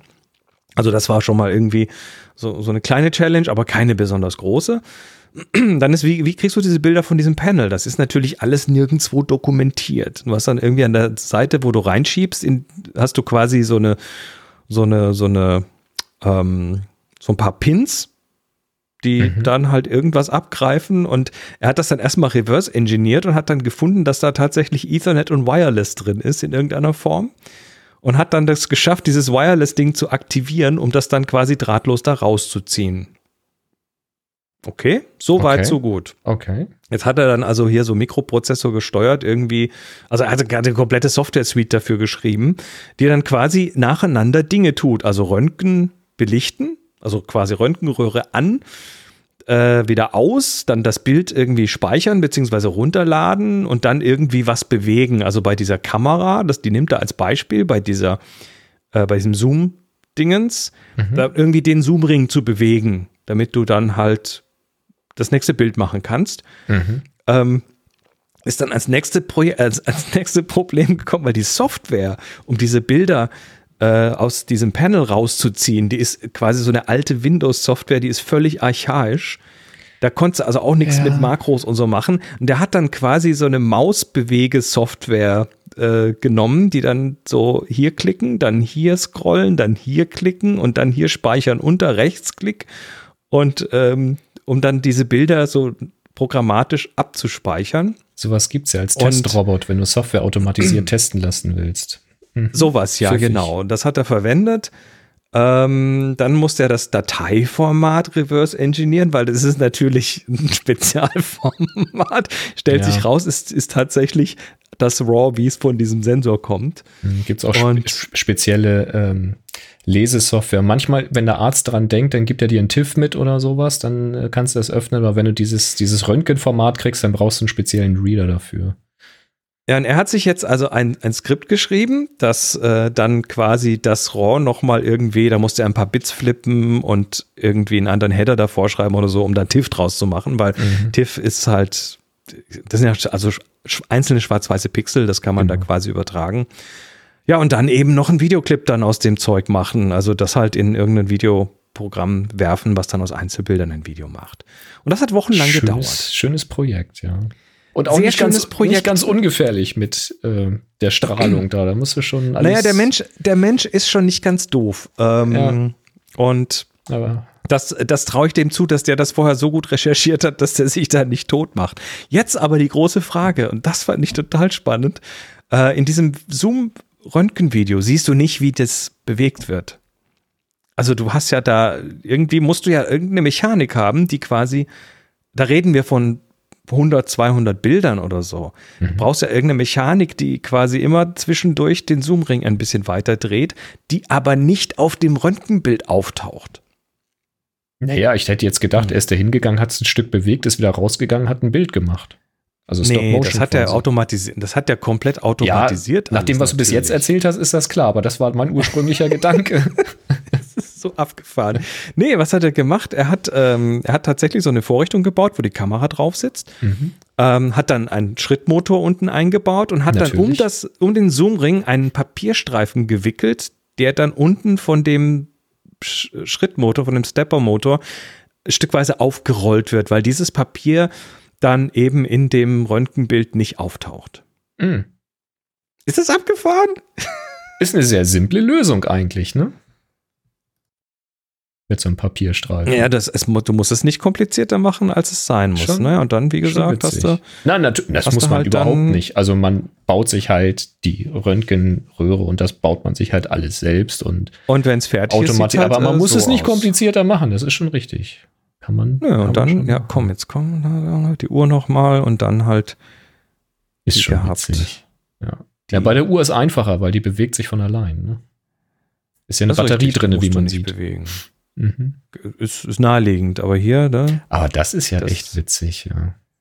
Und das Glas siehst du auch, das ist halt, ist halt relativ äh, dicht. Ich meine, eh, man kennt natürlich so Röntgenbilder von Kameras vom, vom Flughafen. Ne? Das äh, ist je, jeder, jeder Mensch, der mal mit einer Fototasche voll Kameragier irgendwie geflogen ist, der hat da schon mal über so auf dem Bildschirm gelinst und gesehen, wie so ein Ding von innen aussieht, aber hm. das Ganze in Animation und das auch noch im eigenen, in der eigenen Werkstatt quasi, im eigenen Labor irgendwie gemacht. Fand ich sehr, das sehr gediegen und ist schon ein äh, heißes das, Hobby, ja. Also wer, wer da entsprechendes Nerd- und Bastelpotenzial hat, also passt auf mit dem Röntgen natürlich, das ist nicht ohne, wobei er hat das gemessen und sagte, die Dosis, die da unterwegs ist, ähm, die ist äh, weniger, deutlich weniger, als wenn man einmal geflogen ist mit so einem, mit so einem Reiseflugzeug auf Reiseflughöhe. Jo. So. Normalerweise fliegt man halt irgendwie einmal im Jahr, wenn man viel fliegt. also das ist so meine Vorstellung. Aber er macht ja da ja. ein bisschen mehr. Da. Aber ja, gut. Nicht schlecht, also, Herr Specht. Cool. Ja, sieht cool aus. Sehr, sehr cool. Was gar nicht, kriegt man hier überhaupt irgendwie eine kann man? Also er hat ja sich das so quasi zusammengekauft, aus die Röntgenröhre und dann die, die Hochspannung dafür und die Ansteuerspannung dafür und so. Und ja, ich hörte ähm, mal, dass man aus einem alten Röhrenfernseher und so und dann könnte man sich da was basteln, aber ich keiner. Ich kein Techniker und lasst da bloß die Finger von, wenn ihr nicht wisst, was ihr macht. Ich will genau, das äh, tut das nicht. Don't try this at home. So schaut's aus. Ja. Was man zu Hause ausprobieren kann, ist das. Happy Shooting, der Fotopodcast. Werbung. Äh, wir werden wieder unterstützt von enjoyercamera.com. Das sind die mit dem Fotozubehör und ihr bekommt 5% auf jede Bestellung mit dem Gutschein Happy Shooting 2021. Happy Shooting 2021. Und äh, Boris, du hast was Cooles bekommen, was tatsächlich ein Problem löst. Und zwar eines meiner Lieblingsprobleme, wenn es darum geht, Filter auf Kameras zu schrauben. Die verkanten sich nämlich ständig. Ganz genau. Und was ich hier habe, ist von Marumi das Magnetic Slim Advanced Kit. Und das ist ein magnetischer, oder wie ich sagen würde, magnetischer Adapter, um äh, Filter auf ein Objektiv zu befestigen. Und in diesem Advanced Kit ist dieser Objektivadapter dabei. Es ist ein äh, Polfilter dabei, es ist ein ND16, ein ND24 dabei und, das fand ich auch sehr schlau, eine Kappe, ein Objektivdeckel, magnetisch. Moment, das heißt, magnetisch heißt, du brauchst die nicht mehr aufschrauben? Du schraubst nur noch einmal, nämlich einen Ring. Ich halte mal meine Kamera in die Kamera. Meine Kamera in die Kamera. Da ist oben auf dem Objektiv, man kann es wirklich kaum sehen, weil das ein ganz, ganz dünner Ring ist. Da schraubt man also einen dünnen Ring drauf. Wenn ich den mal runterschraube, zeige ich den auch auf? mal. Der trägt überhaupt oh. nicht dick auf. Das ist wirklich ein dünn. ultra dünner, ganz, ganz schmaler Ring. Also wenn du den aufs Objektiv geschraubt hast, dann kannst du den da glatt vergessen. Äh, keine Probleme mit irgendwelchen Ultraweitwinkeln, weil das ist echt also ich, wenn das ein Millimeter ist oder anderthalb, ich weiß es nicht, müsst ihr nachmessen. Das ist echt nicht viel. Und wenn man das gemacht hat, dann nimmt man zum Beispiel so einen Polfilter, wie ich ihn gerade in die Kamera halte, und hält ihn einfach nur über den Ring, lässt los und dann sitzt er fest. Nochmal ins Mikrofon hier. Sattes Geräusch, ne? magnetisch. Und dann hat man da einen Polfilter und auch das kann ich in der Kamera mal demonstrieren, indem ich mal meine Kamera, mein Kameradisplay davor halte und hier mal fokussiere auf das Kameradisplay. Jetzt natürlich erstmal wissen, wo ich hier fokussiere. Ich mache hier gerade mach Blindflug. So. Jetzt. Achso, du machst jetzt Pol Polfilter-Demonstrationen. Genau, jetzt drehe ich am Polfilter. Also, das ist ja magnetisch äh, fixiert, aber der Polfilter lässt sich natürlich drehen und dann sieht man hier den Effekt, dass ich nämlich das äh, TFT-Display schwarz kriegen kann oder eben hell, was eben so ein Polfilter macht. Und damit ja noch nie genug. Ne? Ich kann den Polfilter ja jetzt einfach wieder einfach runterziehen, statt umständlich zu schrauben und nehme jetzt einen Graufilter. Zum Beispiel diesen hier und mache den hier drauf. Und jetzt habe ich einen Graufilter drauf. Klack, fertig. Und jetzt nehme ich den Polfilter und mache den einfach klack auch nach vorne drauf. Und schon habe ich einen Graufilter und einen Polfilter. Ich kann den Polfilter weiterhin rotieren und jetzt muss ich die nicht mal abbauen, sondern ich nehme jetzt äh, die Lenscap, also die, den Objektivdeckel, der auch magnetisch ist, und klappt den einfach auch nach vorne drauf und schon ist das ganze Paket geschützt. Und das kann ich als Paket natürlich auch wieder runternehmen oder als Paket wieder drauf machen. Und die Magnete, sag ich mal, sind stark genug, dass sie das Paket am Objektiv halten. Ähm, auch wenn man da ein bisschen dagegen kommt, das hält. Ähm, es ist jetzt aber nicht so fest, dass du irgendwie Schwierigkeiten hast, das wieder runterzukriegen. Und ich glaube, wenn du jetzt richtig doll ähm, das ganze Paket erschüttern würdest oder richtig gegenschlagen würdest, dann könnte das auch runterfallen. Also es ist jetzt nicht so super mörderfest. Ähm, aber normal nicht. Aber für das, ich sag mal, für den normalen, ähm, für den normalen Einsatz, wie du das eben haben möchtest, wenn du jetzt da stehst, ähm, hast die Kamera eingestellt, hast alles fokussiert, ähm, eine schöne Landschaftsaufnahme und so, und jetzt willst du halt den Polfilter drauf machen. Da musst du nicht erst lange rumschrauben, sondern machst einfach Clip und dann ist der drauf. Und dann sagst du, jetzt möchtest du noch eine Langzeitbelichtung machen, dann machst du Clip einfach noch irgendwie ein, zwei Graufilter davor und fertig. Und, und, und das ist tatsächlich, was mich an Filtern bisher immer so genervt hat, nämlich dass du immer vorsichtig dieses feine Gewinde, dieses große feine Gewinde, das verkantet sich so leicht. Mhm. Und du, du, kennst das auch. Du, äh, das hatten wir schon auf Workshops, dass dann jemand irgendwie den Filter so rangeknallt hat, dass man den nicht mehr richtig abkriegt. Ich habe extra Zangen dafür, um sowas wieder zu lösen. Und das ist tatsächlich keine tolle Konstruktion, dass das nicht schon lange mal überdacht worden ist. Und hier machst du quasi einfach an jedes Objektiv so einen Ring dran und fertig. Genau. Und der originale Deckel, ich habe jetzt hier eine Canon-Kamera, der originale mhm. Objektivdeckel äh, von Canon, der mitgekommen ist, passt auch auf diesen magnetischen Adapterring noch drauf. Das heißt, ah. wenn man jetzt nicht immer mit diesem magnetischen Deckel arbeiten will, hoppla, dann geht das auch noch mit dem normalen Deckel. Und natürlich passt die die Streulichtblende passt natürlich auch weiterhin dran und das macht es natürlich noch praktischer, weil man dann einfach magnetisch ähm, durch die Streulichtblende das Paket oder eben den Filter fallen lassen kann, äh, ohne dann da umständlich dran rumschrauben zu müssen. Nicht wahr? Das ist allesamt äh, eine wirklich sehr, sehr pfiffige Lösung und damit aber noch nicht genug, denn bei diesem Advanced Kit ist auch noch diese praktische Transporttasche dabei oder Aufbewahrungstasche. Das ist so ein, ja, so ein Nylonstoffartiger, ähm, nee, Nylon ist es nicht, ich weiß nicht, was das für, für ein Material ist. Ist halt so ein, so ein Transporttäschchen und das kann man aufmachen und das fächert sich so richtig schön auf. Da sind ähm, ja verschiedene Fächer eben drin, wo man seine Filter dann reinstecken kann. Da ist auch noch Platz für mehr. Also wenn man jetzt noch ein anderes Paket kauft, ich weiß nicht, was die noch im Angebot haben, ähm, oder wenn ihr mehrere Systeme habt mit mehreren Durchmessern zum Beispiel, dann kriegt ihr hier bestimmt auch noch ein zweites System mit reingesteckt. Das ist allesamt wirklich ganz pfiffig. Finde ich gut. Also danke an Enjoy Your Camera, dass ich das mal mir anschauen konnte. Finde ich wirklich gut. Sehr, sehr schön. Cool. Also nicht vergessen, ne? 5% mit dem Code Happy Shooting 2021. Jetzt muss ich nur dieser Ring, der ist so unauffällig. Jetzt muss ich den gleich abschrauben, weil den vergesse ich sonst. ah. Sehr gut. So, alles in der Tasche. Passt so. Cool. So, kommen wir zu den Fragen. Wir haben nämlich wieder Fragen bekommen. Und zwar äh, ist die erste von Thomas. Der fragt, ich habe in Lightroom Classic seit langem wieder die RAWs und JPEGs gleichzeitig eingelesen. Angezeigt bekomme ich in Lightroom auch DNG plus JPEG oben links bei der Grid View. Also da, wo man so in der Library ist. Im Entwickeln-Modul kommt dann nur an, kommt dann nur das RAW. Aber wie kann ich die JPEGs anzeigen und bearbeiten? Früher waren die in einem Stapel, den man aufklappen konnte. Ich mochte, ich, mo, ich möchte das. Was? Ich möchte, dass da meine neue Kamera so schicke Bildstile hat. Ich möchte, dass da meine neue Kamera so schicke Bildstile hat. Und dann schreibt er noch, ich habe es gefunden in den, Ein in den Einstellungen. Tab General muss man Treat JPEG Files next to RAW Files as separate Photos auswählen. Also JPEGs und RAWs separat behandeln. Wie heißt das auf Deutsch in den Optionen?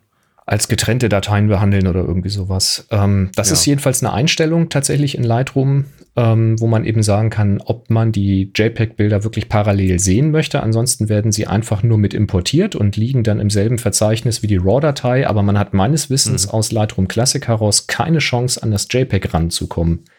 Also da kannst du halt nur rechte Maustaste im Finder oder im Explorer zeigen, klicken, damit du zu der RAW-Datei springst und dann siehst du, dass da auch die JPEG-Datei liegt, wenn du da Interesse hast. Ich glaube, Lightroom er sagt benutzt doch, die dass JPEG. er das in den Einstellungen eingestellt hat. Dass man es als Ja, separates Foto ja, erst hatte er das nicht und deswegen zeigt dir dann Lightroom nur an RAW und Genau. JPEG. Das ist dann aber alles Genau. in dieser einen Datei und ich glaube, er benutzt das dann für die Vorschau von dem, von dem RAW, solange er keine eigene Vorschau berechnet hat. Ähm, ansonsten kommst du nicht ran. Und wenn du das halt in den Einstellungen umstellst, dass es als eigenständige Datei, als separate Datei behandelt werden soll, dann taucht es auch als eigene Kachel im Lightroom Classic auf und dann hast du immer zweimal dasselbe Bild quasi. Einmal das JPEG und einmal das RAW.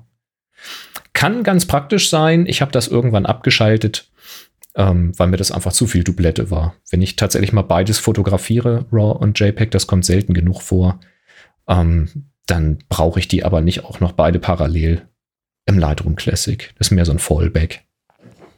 Tja. Gut, und der Frank hat noch, das ist eine, das ist eine sehr interessante Frage. Wie mal, das, das ist eine Frage, da setze ich eine eigene Kapitelmarke. Das mache ich ja sonst nicht in der Rubrik, aber das ist komplex Das ist genug. eigentlich, das, eigentlich ist das ein ich mal. Thema, ne? Also, Mhm. und äh, schauen wir mal. Also, was haben wir denn hier? Ähm, er sagt, wie berechnet man die Kosten für ein internes Shooting? Und dann dachte ich erstmal so, was ist ein internes Shooting? Erklärung. Ich shoote für Intranet-Seiten oder auch für einige Marketingprojekte während der Arbeitszeit tausende Personen- und Gruppenbilder. Also in, innerhalb der Firma, würde ich sagen. Wo ist er das angestellt ist, ganz genau. wo er angestellt ist. Ich kann dafür natürlich keine Arbeitszeit berechnen, wird der vom Arbeitgeber schon bezahlt. Hat, bezahlt er dich denn als Fotograf oder bezahlt er dich für was ganz anderes? Also, naja. Ähm, ich würde ist aber gerne den, egal. Ich würde aber gerne den Kunden in Doppelhochkomma an den Kosten für meine Ausrüstung beteiligen. Mhm. Machst du das mit deiner eigenen Ausrüstung oder kriegst du die gestellt? Das ist dann die nächste Eigene Frage, die ich da Ausrüstung. hätte. Die eigene. Mhm. Ähm, ja, wie stellt man das am besten an? Ähm, du hast dir da mal ein paar Gedanken dazu gemacht. Ja, weil, ähm, Frank, ich habe exakt Hast genau du doch diese auch schon Situation. gemacht, ne? Ja, ja, genau diese Situation hatte ich ja. Ähm, ich hatte ja den Arbeitgeber gefragt, ob ich ein Gewerbe anmelden kann, Nebengewerbe. Das ist genehmigt worden unter Auflagen. Und ähm, das passt soweit auch. Und dann ist natürlich auch der Arbeitgeber mal an mich herangetreten, hat gesagt, ja, machst ja auch Fotos, äh, kannst du nicht mal Mitarbeiterfotos hier zum Beispiel machen oder ein Event fotografisch begleiten. Und das passiert dann natürlich während meiner Arbeit. Also was heißt natürlich? Das ist nicht zwingend so, aber in diesem Fall äh, fand das eben statt in der Arbeitszeit. Das heißt, der Arbeitgeber bezahlt mich für die acht Stunden am Tag oder die 40 Stunden in der Woche. Und ähm, da ist es ihm, ich sag mal in Anführungszeichen, egal, was ich dann mache. Also solange es etwas Produktives ist. Ähm, und da habe ich dann nur gesagt, na ja, klar, also ich kann schon auch die Mitarbeiter fotografieren. Das wird halt schätzungsweise so und so viele Stunden dauern.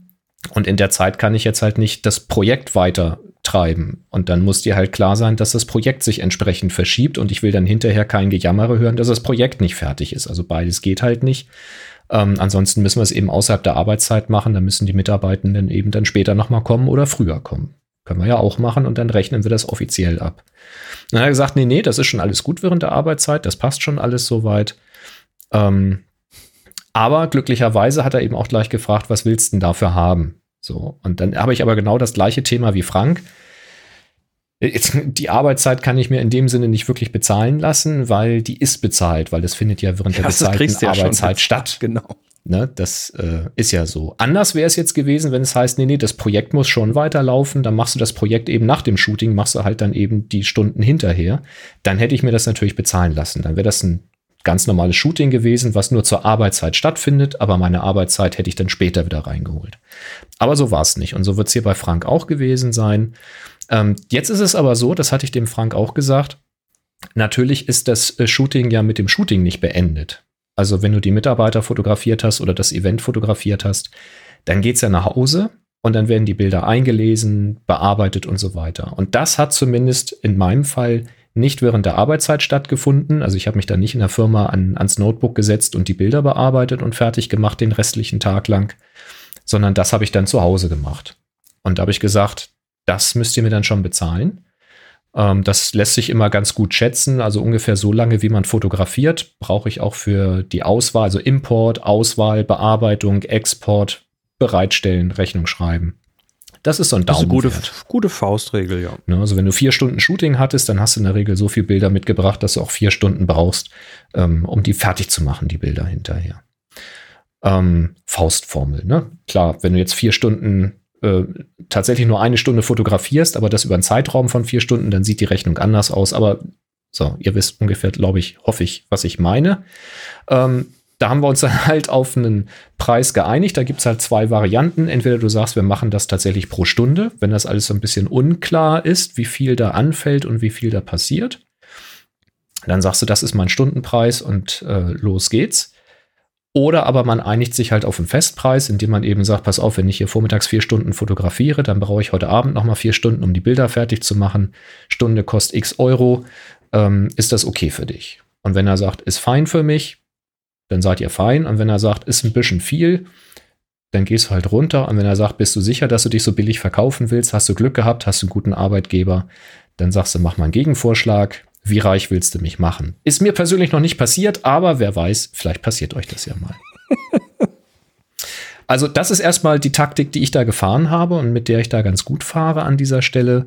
Ähm, die Alternative, die da genannt wurde, ist, ähm, dass man dem Arbeitgeber sagt, ja, dann stellt er mir halt die Kamera zur Verfügung, so quasi als Bezahlung in Naturalien, wenn du so willst. Ähm, das würde ich persönlich nicht machen. Also das kann man natürlich machen. Dann zahlt, also dann kauft der Arbeitgeber halt Equipment und stellt es dir dann quasi als Dauerleihstellung zur Verfügung. Sowas geht natürlich. Aber erstens hast du dann wieder zusätzlichen Aufwand, das als geldwerten Vorteil in deiner Steuererklärung zu machen, wenn du das richtig machen möchtest. Ähm, und zum anderen kann das für den Arbeitgeber problematisch werden, wenn das Equipment nicht bei ihm in der Firma lagert und du halt regelmäßig Zugriff darauf hast, sondern wenn es bei dir zu Hause lagert, dann hat der nämlich mal irgendwann eine Steuerprüfung oder eine, eine, eine Betriebsprüfung und muss dann das Equipment vielleicht zeigen und das kann er dann nicht, weil das dann bei dir liegt. Ähm, und was passiert, wenn da mal was kaputt geht? Wer kümmert sich dann darum? Wer lässt das reparieren? Wer schickt das ein? Auf wessen Rechnung? Und das ist, ich würde das nicht machen. Deswegen würde ich immer sagen, komm, den Aufwand ähm, für die Bearbeitung berechnen lassen.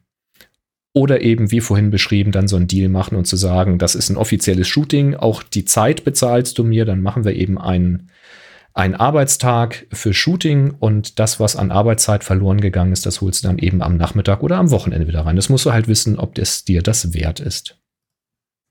Und zur Abrechnung muss man dann noch sagen, du nimmst ja dann Geld ein an dieser Stelle. Und jetzt muss ich ganz wichtig vorneweg sagen, ich bin kein Steuerberater, ich bin kein Anwalt. Ich darf ja auch gar keine Steuerberatung machen und werde das auch nicht tun. Ich kann aber aus der Erfahrung sagen, dass du Einkommen natürlich versteuern musst. Das heißt, du machst ja hoffentlich am Jahresende sowieso eine Steuererklärung.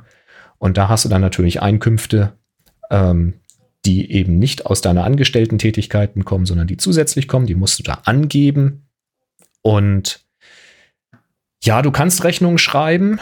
Ähm, da gibt es diesen Paragraph 19 Umsatzsteuergesetz, den findest du überall im Internet, da kannst du mal nachsuchen. Äh, es darf keine Mehrwertsteuer auf deiner Rechnung draufstehen, das ist wichtig. Und es muss da ein bestimmter Satz draufstehen, der sich auf diesen Paragraph 19 bezieht. Ähm, das kannst du dir anlesen oder beim Finanzamt oder deiner Steuerberaterin mal fragen, wie das genau funktioniert. Das ist nicht schwer, man muss es nur berücksichtigen, damit alles seinen Gang läuft. Ja, und dann ist es ja so, dass du für deine Umsätze natürlich Einkommensteuer bezahlst. Und wenn du normalerweise Angestellter bist, dann wirst du das kennen, dass wenn du eine Steuererklärung machst, du in der Regel Geld zurückbekommst, weil du durch deine pauschalen Steuerzahlungen in der Regel immer zu viel bezahlst. Ähm, und dann kriegst du was zurück. Je mehr du jetzt natürlich zusätzlich nebenher verdienst, umso geringer wird die Rückzahlung ausfallen, weil du halt höhere Einkünfte hattest, bis an den Punkt, wo es dann mal kippt. Und dann könnte auch mal eine Nachzahlung fällig werden. Also wenn du sehr viel fotografiert hast im Jahr und sehr viele Einnahmen getätigt hast, dann musst du eben auch Steuern dafür bezahlen. Also erschreck dich nicht, wenn du, also da reden wir aber wirklich dann von mehreren Aufträgen oder von hochbezahlten Aufträgen, reicht auch einer. Ähm, du weißt selbst, wie viel du zurückbekommst äh, an Steuern und dann kannst du dir ungefähr ausrechnen anhand deines Einkommensteuersatzes, der ist ja individuell, ähm, wie hoch deine Einnahmen sein müssen, damit du nichts mehr zurückbekommst. Dafür hast du aber auch Einnahmen gehabt, das darf man ja nicht vergessen. Und dann wurde noch genannt, dass man ja auch die, die Kameraobjektive, die Akkus und alles, was so dann rund um dieses Kameraequipment dazugehört, dass man das ja auch wieder gegenrechnen kann, also als Ausgabe geltend machen kann. Und das ist auch richtig, weil du hast natürlich weniger Gewinn erwirtschaftet mit dem Auftrag, weil du ja auch Kosten hattest in Form dieser Hardware. Das wird dann wieder gegengerechnet und du musst natürlich nur auf den Gewinn Steuern bezahlen. Aber sei gewarnt, das Finanzamt sieht es gar nicht gerne, wenn man immer nur Kosten an, äh, angibt, aber keine nennenswerten Einnahmen hat. Also Beispiel wäre jetzt eine Canon R6 und ein Objektiv für zusammen 5000 Euro. Das Ganze dann abgeschrieben auf sieben Jahre. Beim Objektiv bin ich nicht sicher, aber die Kamera auf sieben Jahre. Äh, also ein Siebtel davon gibst du jedes Jahr an. Ähm, und dann noch Akkus dazu und vielleicht noch Lichter dazu und so weiter. Dann hast du da ein paar hundert Euro äh, jedes Jahr und machst im Jahr dann bei deinem Arbeitgeber ein Shooting für dieses eine Event und lässt dir 200 Euro dafür geben. Dann wird das Finanzamt sich ein bisschen mit dem Zeigefinger an die Stirn tippen und wird sagen, das ist keine Gewinnerzielungsabsicht, das ist Hobby. Äh, und wird das nicht anerkennen, die Ausgaben. Die Einnahmen schon, weil du hast ja Geld verdient. Ne? Aber die Kamera, das ist dein Hobby. Also du solltest, wenn du sowas angibst äh, und abschreiben möchtest, um äh, dann Steuern zu sparen an dieser Stelle, solltest du auch deutlich machen, dass du auf absehbare Zeit, bei mir waren da fünf Jahre, ich weiß nicht, ob das ein genereller Satz ist oder ob das von Finanzamt zu Finanzamt anders ist. Da ging es eben darum, dass man innerhalb von fünf Jahren zeigen kann, dass man auch wirklich beabsichtigt, einen Gewinn zu fahren, also mehr Geld zu verdienen, als das Gerät kostet. Das äh, ist dann Gewinnerzielungsabsicht. Ansonsten ist es halt Hobby. Und das ist ja auch in Ordnung. Und wenn man jetzt einen berechtigten Einwand hat, dass das in fünf Jahren nicht klappt, sondern dass man sich einen Plan gemacht hat, dass das in sieben oder acht Jahren in die Gewinnzone laufen könnte, dann müsst ihr halt auch mit dem Finanzamt sprechen und gegebenenfalls halt einen, äh, ja, so einen Plan vorlegen. Wie heißt das denn? So ein Businessplan? Businessplan. Ja, ja. Den muss man dann vorlegen, was man vorhat und äh, warum das eben jetzt nicht so schnell klappt und dass jetzt noch hohe Kosten sind wegen Ausbildung und Equipment anschaffen und Studiomiete und so weiter und so fort. Ja, und dann geht das. Das ist im Prinzip alles nicht so wahnsinnig kompliziert. Bei mir war es so, dass die äh, MitarbeiterInnen vom Finanzamt da sehr, sehr hilfreich waren an dieser Stelle. Das sind wirklich nette Leute. Das, ich weiß nicht, warum das immer oft so einen schlechten Ruf in der Öffentlichkeit hat. Die sind wirklich. Ja, weil sie halt Geld von dir wollen. ja, natürlich. Aber sie lassen einem ja auch Geld. Also ich sage ja immer, je mehr Steuern ich bezahlen muss, desto mehr Umsatz hatte ich ja auch im Jahr. Und umso mehr bleibt ja auch von übrig am Ende des Tages. Also du zahlst ja nicht mehr Steuern, als du Geld verdient hast. Das ist ja, das ist so. Äh, wichtig ist halt, wenn du Geld verdient hast, dass du nicht jeden Euro, den du verdient hast, sofort wieder ausgibst, weil dann überrascht dich halt so eine Steuernachzahlung kalt, sondern du solltest ungefähr deinen Steuersatz wissen und solltest halt genügend Geld von deinen Einnahmen auch zur Seite legen, damit du dann eben da abgesichert bist. Das sind alles so Grundlagen. Das wiederum ähm, hat mir durchaus auch ein äh, Finanz äh, Amtmitarbeiter mal am Telefon erzählt, aber meine Steuerberaterin äh, auch noch mal und die waren relativ früh sehr begeistert, wie gewissenhaft ich da vorgegangen bin.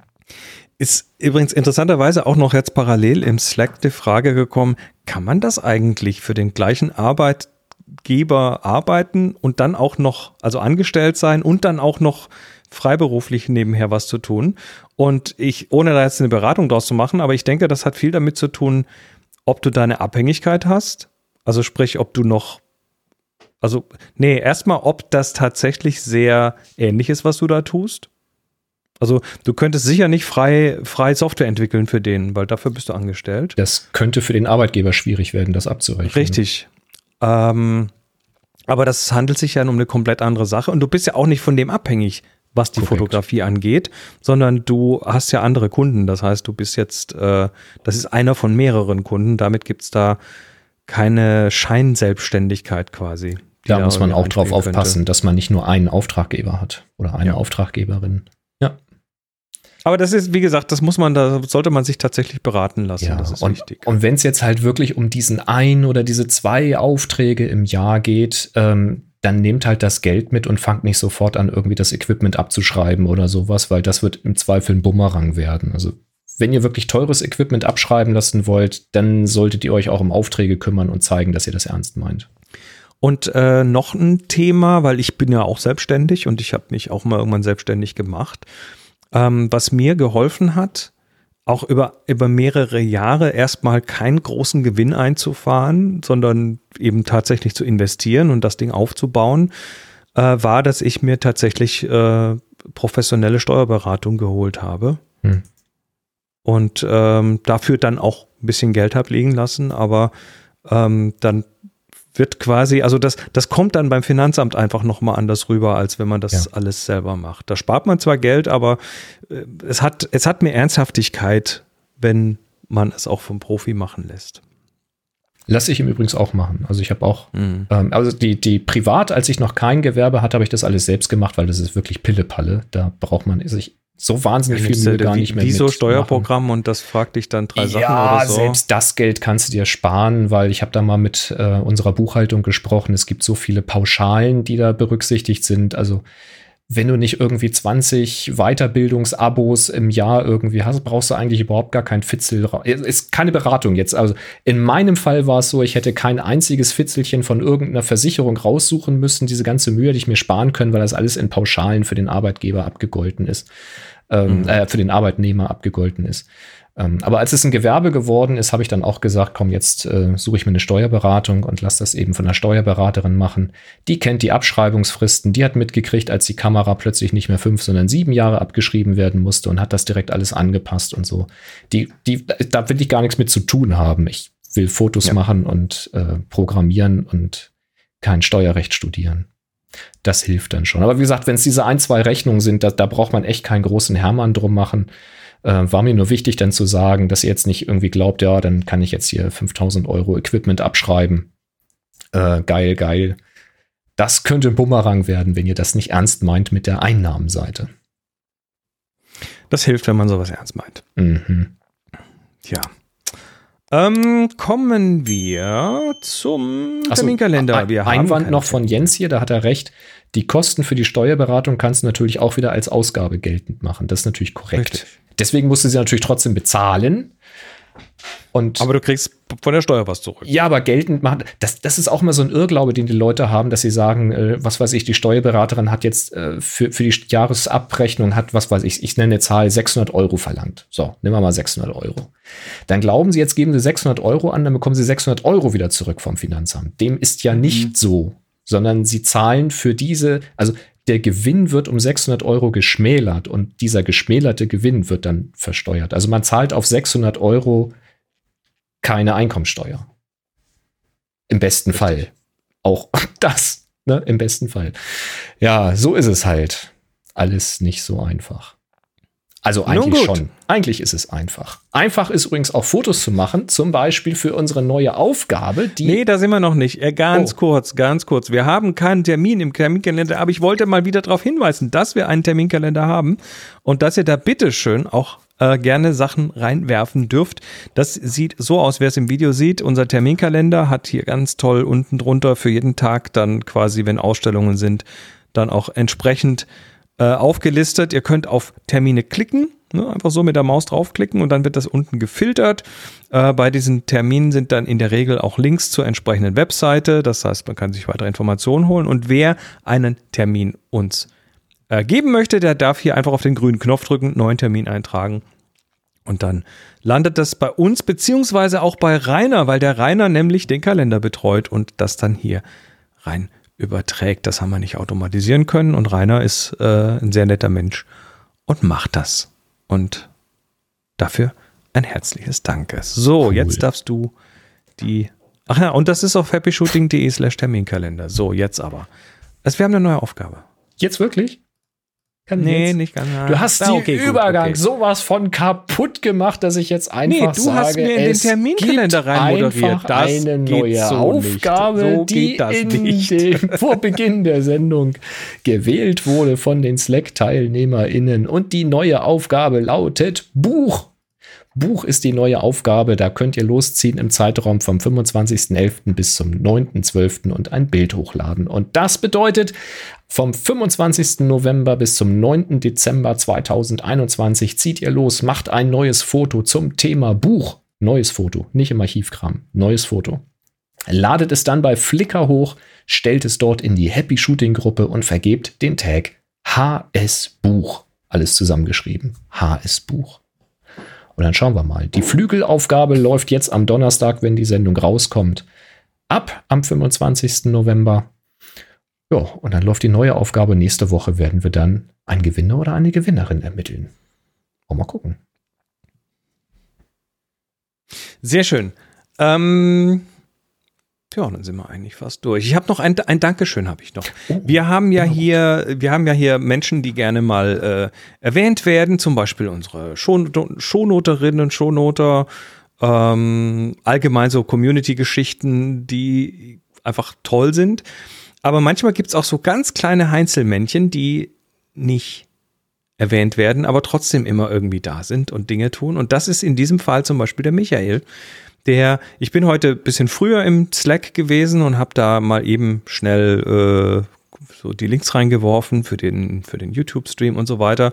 Und äh, dann ist mir aufgefallen, Michael ist eigentlich immer da, wenn wir hier aufnehmen und setzt das Thema. So ein Kanal hat ja ein Thema und da steht dann drin, welches Datum und, ne, und der Link zu den Shownotes und so weiter. Also das ist immer irgendwie so eine, so eine ganz kleine Verwaltungstätigkeit. Einfach um den anderen zu signalisieren, hier ist gerade heute aktuell und das Datum steht drin und so weiter. Und das macht Michael, glaube ich, so jede Woche seit langer Zeit. Und das passiert einfach so und ich, ich denke, er wartet da jetzt auch nicht irgendwie groß Lob. Aber gerade solche Sachen will ich einfach mal kurz hervorheben. Michael, ganz besonders.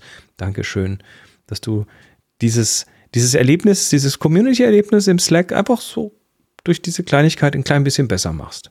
Das ist cool. Das ist echt cool. Ja, das ist so. ja, das sind ja auch so diese, diese kleinen Dinge immer wieder auch hier im Slack, äh, wie ihr uns begleitet, wenn wir hier aufnehmen und Ergänzungen, Korrekturen und Fragen reinwerft. Das ist ja auch das, was äh, uns halt hier diesen anhaltenden Spaß daran begleit, äh, be bereitet und wie, wie, ihr uns begleitet. Ähm, und das ist toll. Ganz, mhm. ganz großer Spaß, wirklich. Sehr, sehr schön. Das ist so ein bisschen wie, weißt du, so, äh, ich wenn, wenn da einfach, du siehst jemanden, der, was weiß ich, ein Bonbonpapier aufhebt und den Mülleimer tut oder so. Ne? So, so kleine Sachen, die für, genau. die, für die Allgemeinheit da sind und das einfach so tut. Finde ich klasse, ja. sowas. Finde ich gut. Na gut, äh, damit entlassen wir euch aber jetzt in die Nacht und wünschen euch noch was. Wir gehen und äh, bereiten schon mal die nächste Sendung vor. Und, genau. Äh, bis dann, bis, bis nächste Woche. Macht's gut. Drei, Drei 2, 2, 1, 1. Happy Shooting.